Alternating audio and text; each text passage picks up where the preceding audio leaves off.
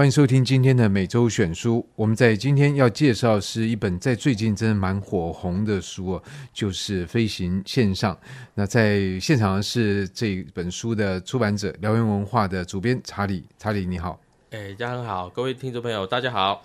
那先跟你恭喜啊，这本书好像出版，据说一个月就已经刷不停这样。哎，其实这真的是一个蛮好的现象，可是它有在你的意料之内还之外呢？之外。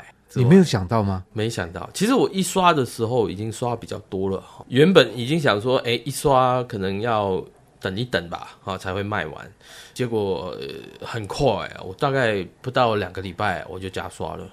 当然，加刷是因为读者反应很好啊，主要也是因为作者本身啊，王丽珍老师，他在这个飞行的这个故事上面啊，向来都有口碑啊，所以他的读者也非常多。哎、欸，所以你本来不知道他读者有这么多？啊？我知道，我知道他读者有这么多，但是其实呃，老师，不，这东西都事前很难料，很难。因为因为今你上一本卖的好，不代表说下一下一本会卖的好啊。哈，这个这种我们在业内看太多了。对，老师自己也本身也有一点担忧，因为他觉得说，哎，我这个书已经写了有一段蛮长时间了哈，就所谓的长是十几二十年了，就持续出这种故事。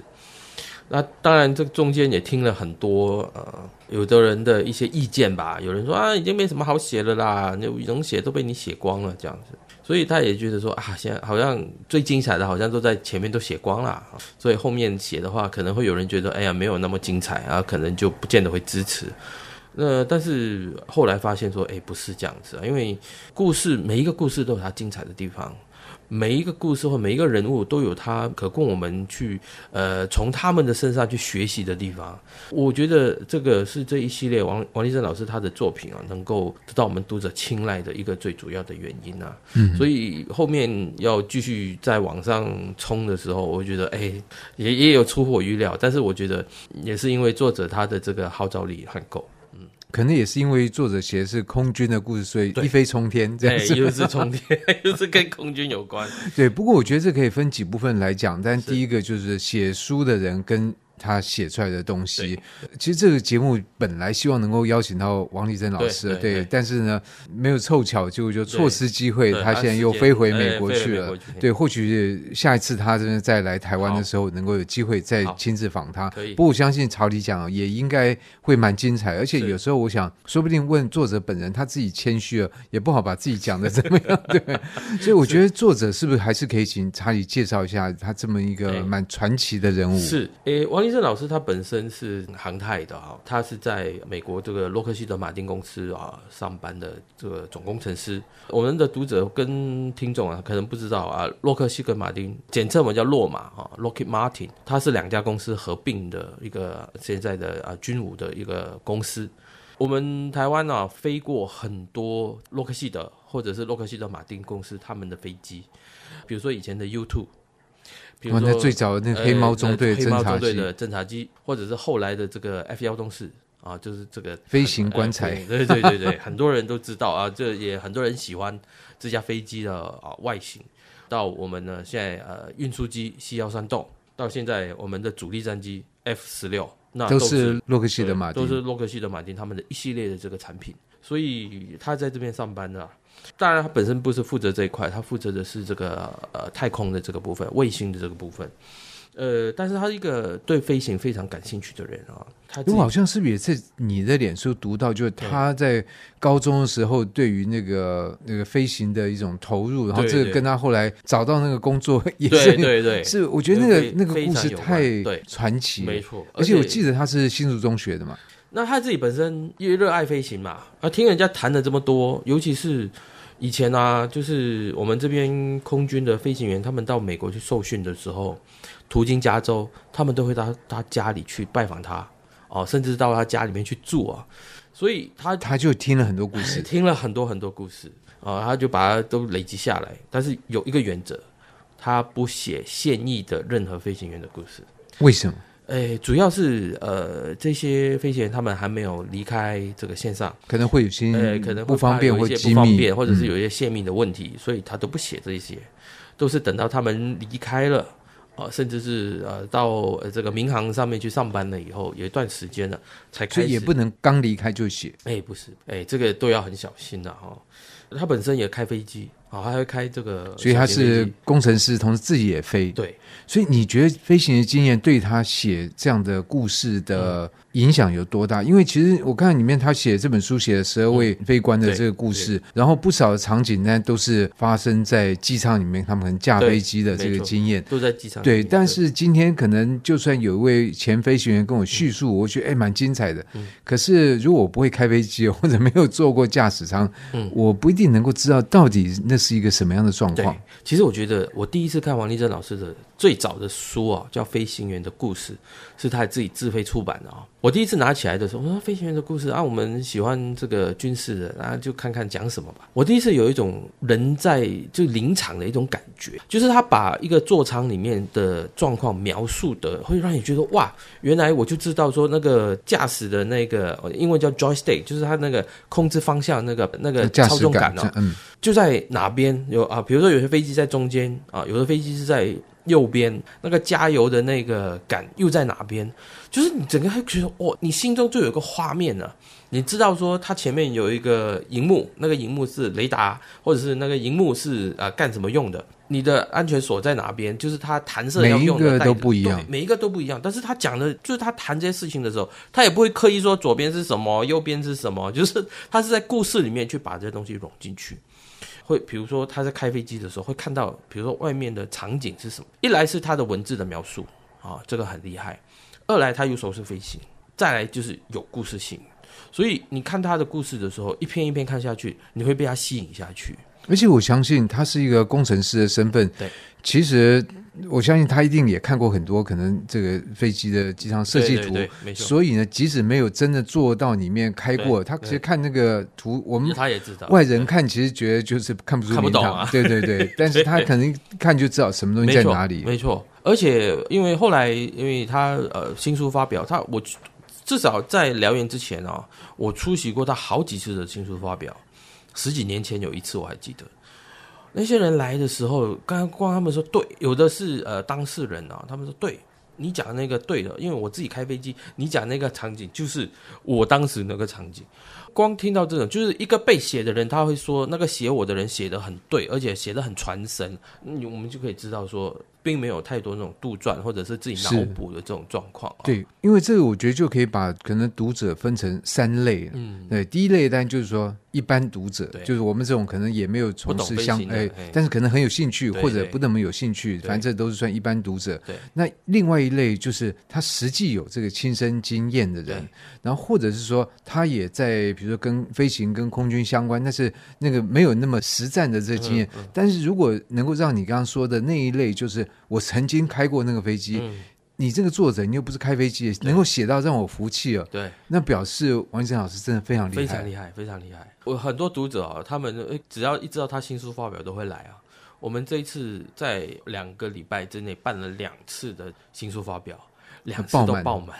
老实说，我第一次我还觉得嗯，应该也很紧张。为什么？通常我们书都礼拜三上架嘛，哈，我是礼拜五，就是上架的第三天。就办新书发表会，所以不一定有时间发酵。对，所以我真的很怕。那天我真的很怕，忐忑不安，爆满，现场准备的书卖光，哇！我这天啊，太高兴了，太高兴！而且签书也签哦，我们就让作者也没有讲太久，马上就办签书，要不然那王先生老师应该也蛮高兴的，高兴，当然高兴，而且不会说签完就，说不定还会寒暄几句，会不会？一定一定，因为读者一定会想说，哎，除了签书以外，会问你一些问题，或者跟你讲一下话。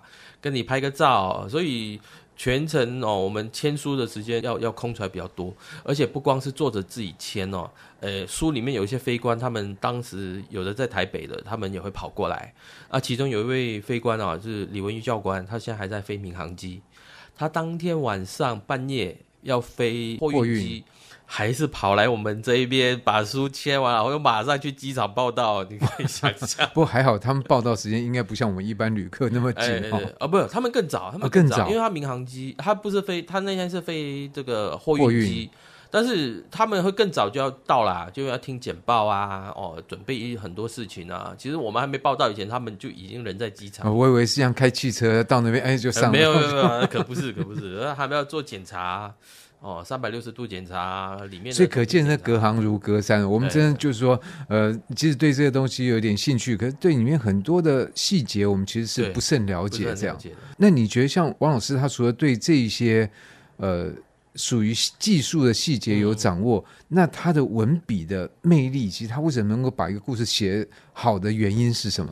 我我觉得他主要他热爱飞行啊，他也很喜欢跟这些飞行员交流，他自己一个懂飞行，所以我才说他是一个认识飞行、懂得飞行啊、热爱飞行的一个这个工程师兼作者。呃，他能够听了他们的故事以后啊，那他就把它转换成这个文字。除了这个本身以外，他对于这个飞行员的语言他懂，所以他他听了他们那一句话，飞行员的语言有时候懂，那可是一般的读者听不懂，会听不懂。所以他听了他们讲的话以后，他可以把它转换成怎么样让我们一般的读者去了解的。那呃，加上这一次我们呃也讨论出来，后来我们说英语里面有很多术语啊。比如说那种飞行的这些术语啊，对我们来说我们听不懂啊。啊，现在你应该听得懂吧？有些不见得听得懂。还是你比较是管海军的，知道有这个东西，但是呃，实质上是怎么样，我们不见得知道。所以在这本书里面，我们就加了很多这个飞行的这个编队，或者是那个飞行动作的那个图。老师后来他也说，哎、欸，原本他说啊，看的都是看家啦，所以他们都知道了啦，不要浪费这种时间。后来，但是他觉得，哎、欸，不错，不，这就是编辑的作用，欸、要替一般的读者来设想。对，因为我们希望说可以让更多的读者来看啊，因为有太多的术语，他们进不去的时候，他可能他没有办法想象，他那个画面出不来。所以呃，就把这些故事都引进来，甚至我一开始我甚至是想把那个飞机的那个照片，每一家他们讲到放进去，但是我后来觉得哇不行，这样子的话很很臃肿啊，整本书不够轻快，所以就放弃。但是我把这个动作放进来，所以有读者跟我们说，哎，你放进这个，我一看我就知道什么意思了。这个我觉得对于我们呃新进的读者，或者是从来没接触过的读者，都是一个学习。所以我们这个书系才会放在这个全民国防里面去。对，是。不过你刚刚讲，就像比如说，像看前一阵汤姆克鲁斯的这个《Top Gun 2》，对，那其实像 F 十四这个这样的战机，对，我们对于外形是蛮熟悉的，特别以前有做过模型的话啊，那个它那个能够能够。变换角度的这个伸展翼，觉得很酷。可是呢，这次电影看到哇，原来他座舱里面是长这个样子哦，也是觉得都是按钮，也是觉得眼界大开啊。对，所以这种细节其实，当然有时候用视觉更好呈现，因为你就是看到了。没错。可是你用文字，我觉得那个难度是难度很高，很高的，很高。哎，尤其是呃没有坐进去过的人哦，他真的完全不了解。你讲的没错，就是 Top Gun 这个让很多人都看到，因为呃那个是属于呃这个类比式的年代，跟现在的数位化的年代不一样。数位化年代的这个飞机，我们都说它是玻璃化座舱，因为它很多东西都是呃数位化以后，它全部都是荧幕的。对，哦，不是有很多是按钮、按键什么，甚至是按用这个触控式的方式，它不像那个还用拨的拨的，对对对对，一个一个一个一个来哦，这个差好多啊！我觉得王立正老师他写了这么久以来哦，他已经抓到了那个读者他们怎么去理解一个故事的那种方式。所以你觉得像这本书，如果对于一般的对这个军事的题材不见有兴趣，我感觉还是可以从这里面学到很多，对，比如叙事的技巧，因为这是一个我觉得非常难操作的文类，所以即使是别的类别，我相信如果从王立珍老师这文笔，也是可以学到很多东西。那你这部分，你做一个编辑，你的观察是什么？我觉得除了我刚刚提到这种技术性的这方面以外，他对于人的描述的故事。我我觉得我是没亲亲自参与过啊，但是我相信王立正老师他在对这个呃故事的主角在做访问的时候，我相信他会问你当时你在想什么，或者是你的感觉是什么？对对对对，你的感觉是什么？哎，可是有时候还会出现一种状况，就是。我即使是当事人，可能时间久了，会有些东西我不想那么讲，然后我可能会甚至改变我的记忆，而且我相信我讲的现在是真的版本，但其实不是那样。这种状况，其实这个会会发生的，一定会发生的。我们里面有位教官哦，年纪稍微比较大了一点啊，他提出了他那次任务的那个飞行的时间跟那个地点，他说他是到金门去的哈。因为我看着他的这个故事有，其实我也不认识他，我们也没有办法都巨这么巨细靡遗。后来我们去查的时候，发现说他在更早之前的这个访问说，当时的任务是在澎湖。我说哇，一个是金门，一个是澎湖，那对，有时候记忆会不一样，欸、有差嘛。嗯、我相信，因为人到了一定的时候，可能有些东西他的记忆会有落差，或者说，因为飞行员他们一年飞这么多的任务，对，不可能每次都记得啊、嗯，每次都记得，他可能就把两个任务混在一起了，也有可能的。所以后来我们讨论以后，我们觉得说啊，我们就用外岛吧。哦，因为你也无缝无法去查证说他上一次那个访问是对的，还是这一次访问是对的，你你无法查证，所以我们之后就用外导来取代。至于说这个人的故事他有没有落差，一定会有啊，所以尽早把它记录下来，这样子是一个最好的途径。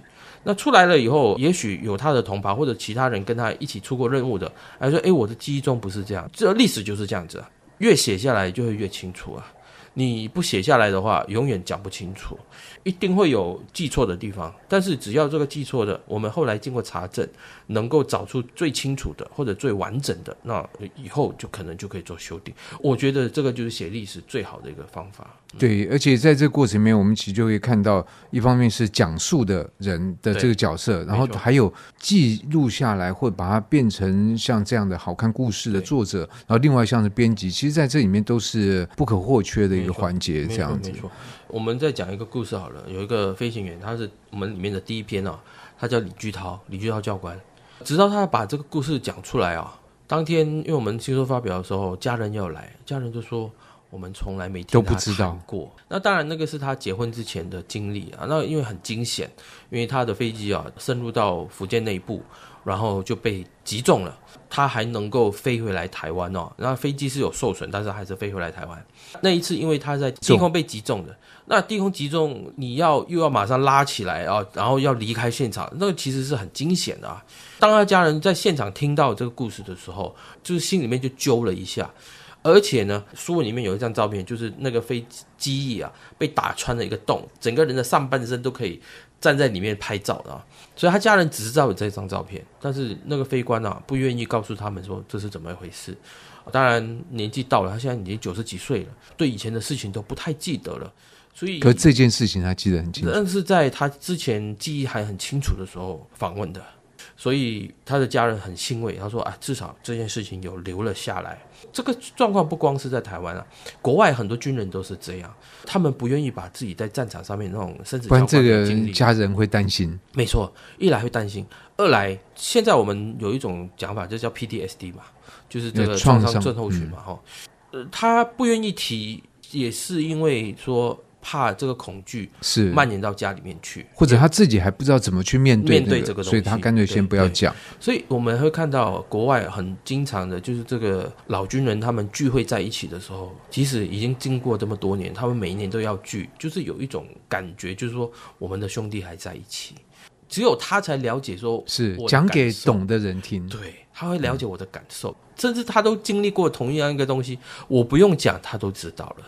他知道我在想什么，所以我我觉得有时候就是我们虽然还没有到一种这样的文化啊，呃，美国说的呃 support 这个军人啊，我觉得经由我们这样子的出版。让更多人知道他们的故事，就让我们的军人他们的牺牲啊，他们的付出，除了得到认可以外，也希望他们的家人或者说这些军人在他们自己本身能够知道说啊，我的经历有人记下来了，他心里面会希望他的这个 PTSD 或者说他的这种不好的记忆能够慢慢的平复下来。是，而且我觉得更重要的是说，他们所做的这些努力能够得到认识之外，还能够得到尊敬，因为我觉得这是面对军人一个非常重要的互动的环节。没错，是好几次老师他的分享里面，他就说他们做的这牺牲，或者说他们做的这种付出，可能会危及到他的生命这种事情，他回来还不能讲啊，我的任务要保密啊，也可能会影响他的同僚或者他的这些，对，所以他只能自己知道，只能写在他的报告上面。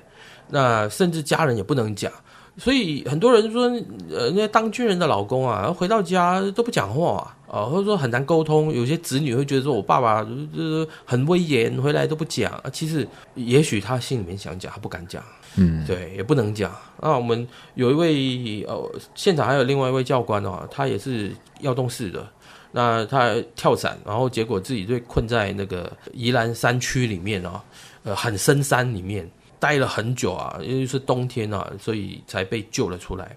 那他自己本身说，我会不会我自己就在深山里面就死掉了？没有人知道，因为以前技术没有这么发达嘛。是，而且那交通又更不方便。没错，那又在深山里面又浓雾，直升机他知道直升机飞到他头上，但是直升机看不到他，所以他当时就会担忧啊，我会不会就呃因为失温而死啊，或者是怎么样？因为之前的确是有飞行员。跳伞到深山以后找不到人，然后等到一年多以后才有登山客找到遗体，那是很很惊险的。听了起来就觉得说这种事情很悲哀了哈。他就觉得我自己回来了以后，我他也不能跟家里讲啊，家里就说哦回来就好啦，那你过程怎么样不会谈。那儿子后来也去飞这个战斗机。哦，反而是也等到儿子退伍了，他他儿子飞什么型呢？哎，那一天有讲好像是飞幻象的哈、哦。等到都退了以后哦，才会谈啊、哦。当然，爸爸会把一些经验啊、哦、交付给儿子，但是因为飞的飞机不一样了哦，科技也不一样了哈、哦。呃，也当然能够安全下装最重要的。对对作为一个爸爸，他心里面、啊、放下心头大石了。所以，这故事里面其实它影响的不光是一个国家，这些故事影响的是每一个家庭，是啊、哦，每甚至是每一个家庭里面的每一个成员哦，真的。所以，我觉得出了这本书，听到这么多故事，我觉得啊，当下我觉得说，对我做对了，欸、真的 我希望这种书能够多做出一点，不光是我们，我觉得在我们整个出版业能够出这种书，我觉得都应该的。对，而且我觉得你身为一个编辑，也会感到。很很光荣，很荣耀，就是能够出到这样的书。所以我觉得在今天的这个每周选书，我们就介绍燎原文化的这本新书。那也希望它能够继续卖，就这本《飞行线上》。而且我觉得大家如果有空，也可以听一下中华民国空军的军歌。哎，对，是可能查理不知道，这个军歌的作曲者叫刘雪安嘛？哦哦，刘雪安事实上后来是留在大陆没有出来，他因为写这些。曲子是很惨的，对，晚年是被就是批斗的很惨，对，批斗很惨。然后晚年，你其实，在那个维基上面都有写到，他晚年失明，然后呢，就是被放在一个一个木凳上，那木凳座椅挖一个洞，就让他这个大小便能够下去，嗯、前面就吊着馒头，就是让他能够吃。其实真的是非常不人道，对，其实非常不忍卒读的一个一个一个遭遇。但是他歌词写的非常好啊，对，那曲子和词我觉得都非常好，非常好。是。都会听，让你听了都会热血沸腾啊！我记得在那个国家地理频道的纪录片里面就有播嘛。哎，对，我觉得我每一次听到就觉得那个感觉就来了。是，所以大家读这本书，然后听空军军歌，然后继续支持燎原文化。谢谢。好，谢谢查理。好，拜拜。以上单元由数位传声制作。